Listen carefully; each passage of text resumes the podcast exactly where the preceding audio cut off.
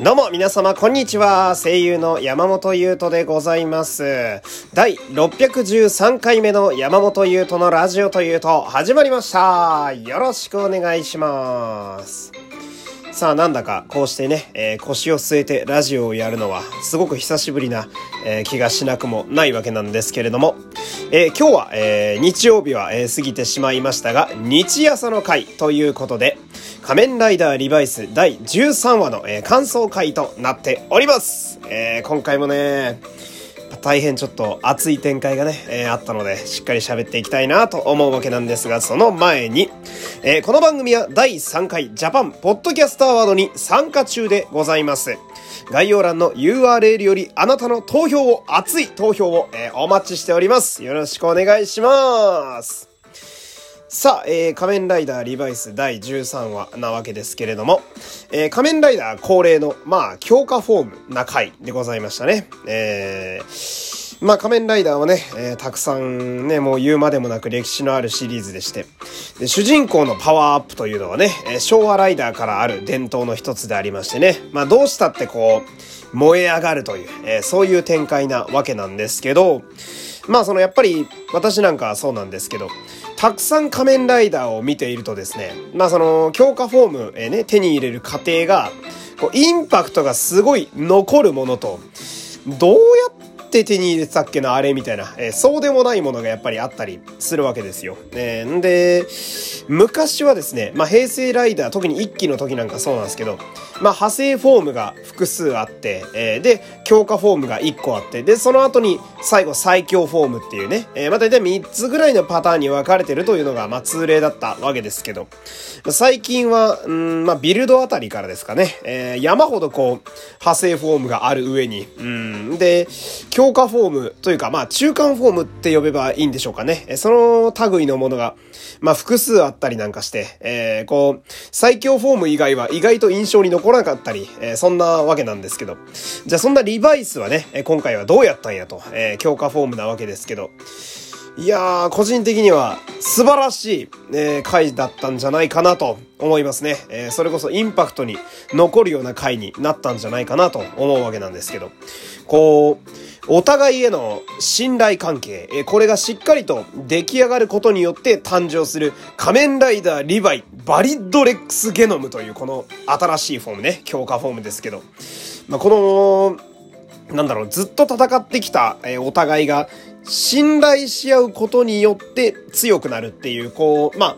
バディものの王道みたいな、えー、ところがあったりしますけど、まあ、なかなか熱い展開じゃないかなと個人的には思いますね。えー、こう、ベタなのがいいんですよ。えー、ベタこそまさにベターですから。えー、で、そのまあ、主人公の五十嵐一輝くんがね、えー、こう、なんやかんやで相棒になりつつある。うん。だけど、まあ、こう、いろいろあって、なかなか外にこうね、えー、手放しには出せない。ね、そんなバイスをこう、一つ信頼することによって、えー、強くなるというね、心身ともに強くなるという。で、この、バリッドレックスっていうね、この新フォームの変身するときにエフェクトが出てくるんだけど、この一気の周りに卵の殻みたいなエフェクトがバーンって出てくるんだけど、これをバイスが文字通りぶっ壊すことによって変身を完了するっていう、まあ演出がありまして、その、バイスがその、一機のね、殻を破るためのキーパーソンになったっていうね。まあ、物理的に壊してもいたんだけど、えー、だから、まあその、一機が殻を破り、一つ上のね、えー、心も体も成長するのに必要だったのがバイスだったっていうのがこう、まあいいオチやったなって感じですけれども。えー、んで、まあ私はこの仮面ライダーリヴァイバリッドレックスゲノムへの変身の過程、まあ今回の回なんですけどは、すごく個人的には感動したというか、え胸を打たれるものがありまして、で、まあ、それがなんでかっていうのが、その、まあ、たびたび、えー、リバイスは脚本が、まあ、丁寧だなという話をしているんですが、こう、1話からのストーリーの丁寧な積み重ねがあるから、グッとくるものになってるのかなと、私は感じましたね。その、まあ1話の時点では、その相方であるバイス、まあ彼は悪魔なわけなんですけど、バイスを、まあほっとくと人間を食おうとするような、人間に危害を加えるような、まあこう、油断ならないやつとして描く。一筋縄ではいかないものとして描いておく。えー、だから、まあ、やっぱりその、ひょうきんなところもあるんだけど、まあ、や、なんだかんだやっぱ悪魔なんだなってところを視聴者にも印象づけておき、主人公の一気にも思わせておくと。ね、で一方で、主人公の一気は、その、まあ、大事とか、桜とかの弟とか妹たちに対しては、こう、まあ、結構出しゃばりがちな、まあ、兄ちゃんに任すとけっつってすぐ自分を頼れみたいに言っちゃう、こう、おせっかいな兄として、え、ここまで描いていると。で、で、なんなら、ゲストの事情にも結構こう、首を突っ込んで、え、世界一のおせっかいだからな、みたいなね、セリフがありましたけど、まあ、そういう風に描いていくと。うん。だから、その、バイスは、どうもこう、手放しには信じられないようなやつとして描いており、で、一期は手放しに人にこう何かを任せることができない男だったと。えー、そんな一期とバイスがお互い信じ合うことによって、ようやく本当の意味で同じスタートラインに並び立つことができたっていう。うん。今回何気にあのー、ずっとリバイ、リバイスを見てきて、すごい、おーって思ったのが、やっぱバイスが変身していない状態で、生身の、えー、一機と一緒に横に並んで立ってるところ、あれがすごいいいんだよね。この、丁寧な積み重ねがあることによって、その、実はまだあの並びっていうのは、その、彼らの意思というか、えー、では、できていないところではあったので、うん、だい、だいたい、リヴァイとバイスっていう仮面ライダーに変身している状態で並んでることの方が多かったので、うん、だから、ただ並ぶだけでもすごく良かったななんて思ったりなんかして、ね、で、その、まあ、信頼の象徴であるのが今回のバリッドレックスゲノムという、え。ー、で、今回はその、私の大好きな上堀内監督がね、えー、撮られてたんですけれども、まあ、上堀監督はその、まあ、特徴として結構こう、なんでしょうね、えー、まあ、抽象的というか、えー、セリフに頼らないような描写を使う方という印象があるんですが、その、まあ、今回で言うと、セリフに頼らない役者の表情をこう武器にするみたいな演出がすごい冴えてるなと思っておりまして。で、今回で言うなら、一期がそのバイスを信頼するまでのその表情の微妙な変化、その一期が今までこの13話まで戦ってきたいろんな人物たちの会話とかも思い出しながら弟と妹にも任せたし、お母さんのセリフもあったし、お父さんのセリフもあったな、みたいな。で、そうだな、みたいにこう、いろんな表情と経験を汲み取った上で、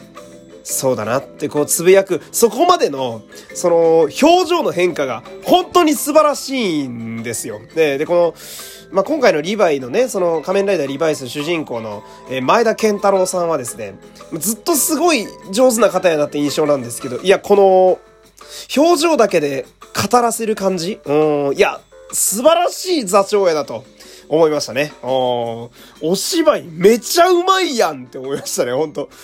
顔だけで語る。で、男前ですからやっぱり、うんって指南してる部分も結構絵になったりなんかしてね、あ素晴らしい主人公やなと、え思わせてくれますね。えー、で、まあ、そんなバリッドレックスのデザインもね、えー、非常にこうかっこよくて、まあ、恐竜の卵の殻をアーマーにして全身に装備させたような、まあ、メタリックブルーかな？あな色合いが、意外とフォルムはシンプルでかっこいいんですよね。うん。で、このブルーの加減が結構絶妙なラインに置いてあって、今までにあんまり見たことがないカラーリングなんですよ。えー、まあ、歴代で言うなら仮面ライダーチェイサーとグリスブリザードの間ぐらいの色合いになっていて、でね、あのー、氷も使うから、その水色のカラーリングも結構合ってたりなんかして、えー、んで、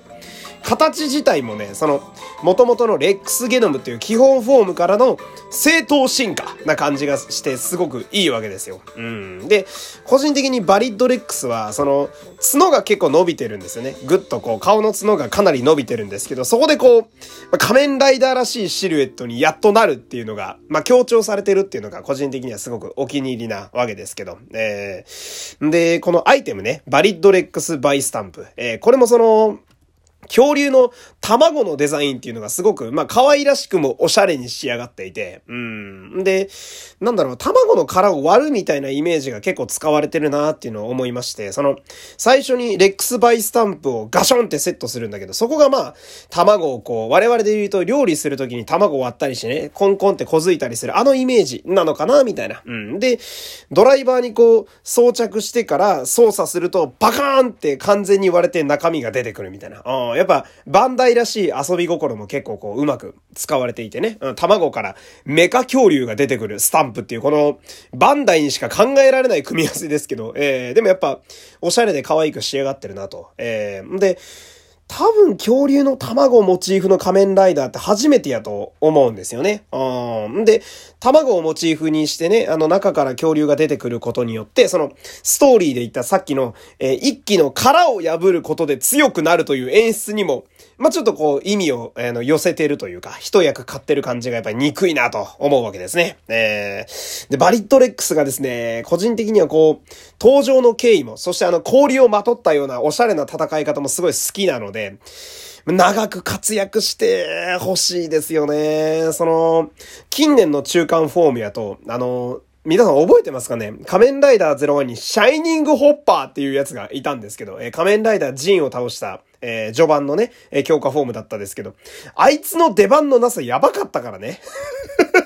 えー、その後強化のね、あの、アサルトグリップってやつが来て、シャイニングアサルトホッパーに速攻で進化しちゃったから、マジで出番がなかったというね、シャイニングホッパー。うーん、あいつの出番のさ、ひどかったし、んで、まあ、セイバーのクリムゾンドラゴンはまあまあ出番あったけど、みたいな、クロスセイバーでも使われてたし、みたいな。あ頼むから、バリッドレックス結構活躍して、みたいな、ね、思ったりするわけですけど。で、そんな中、来週はこう、若林司令官がまるで裏切り者のような扱いを受けてるわけですよ。ねでもね、これも、リバイスの脚本は読めないから、角田博美をね、一時期悪人扱いしてたパターンがあるじゃないですか。でも角田博美じゃなかったじゃないですか。うん。で、若林司令官最後出てきたけど、カメレオンデッドマンっていう誰にでも変装できる怪人が今出てきてるわけですよ。ねこれもねま、読めないなと。えー、来週も非常に楽しみやなと。えー、そんな感じの展開でございます。というわけで、えー、今日もね、熱く喋らせていただきました。最後までお付き合いありがとうございました。山本優斗でした。また次回、さよなら